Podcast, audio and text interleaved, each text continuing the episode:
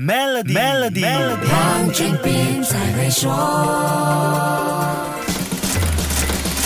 你好，我是黄俊斌。如果你经历过九七年亚洲金融危机，一定对“现金为王 ”（Cash is King） 这句话特别有感觉。那场严重冲击亚洲的经济风暴，让很多人顿时觉得，在混乱和不明朗局势中，手上有钱，心里更踏实。不只是九七年亚洲金融危机，二零零七年美国次贷危机，二零零八年全球金融危机，二零零九年欧洲主权债券危机，还有二零一一年美国债务危机出现之后，“现金为王”都在金融界引起热。列讨论成为危机时期一个重要的投资策略选项。面对当前动荡的股市，看到世界五十大超级富豪身家大缩水，现金为王却成了一个尴尬的策略选择。为富豪做投资管理的家族办公室资产配置的投资专人，现在很伤脑筋。富豪们都不太喜欢现金为王的策略。富豪选择家族办公室的服务，就是要靠他们复杂的资源配置和风险对冲策略来跑赢通货膨胀率，做到财富保值和。增值，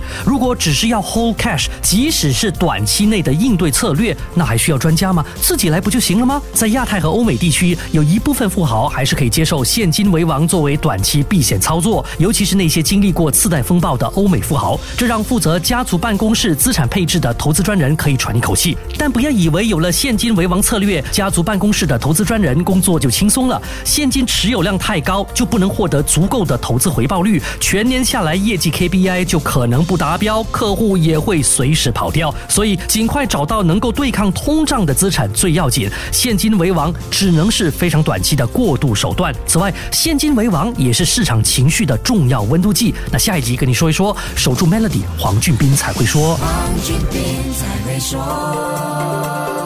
Maybank Premier 一起携手共创致富之道，快到 Maybank Premier Wealth.com/slash rewards 为您寻个量身打造的解决方案，需符合条规。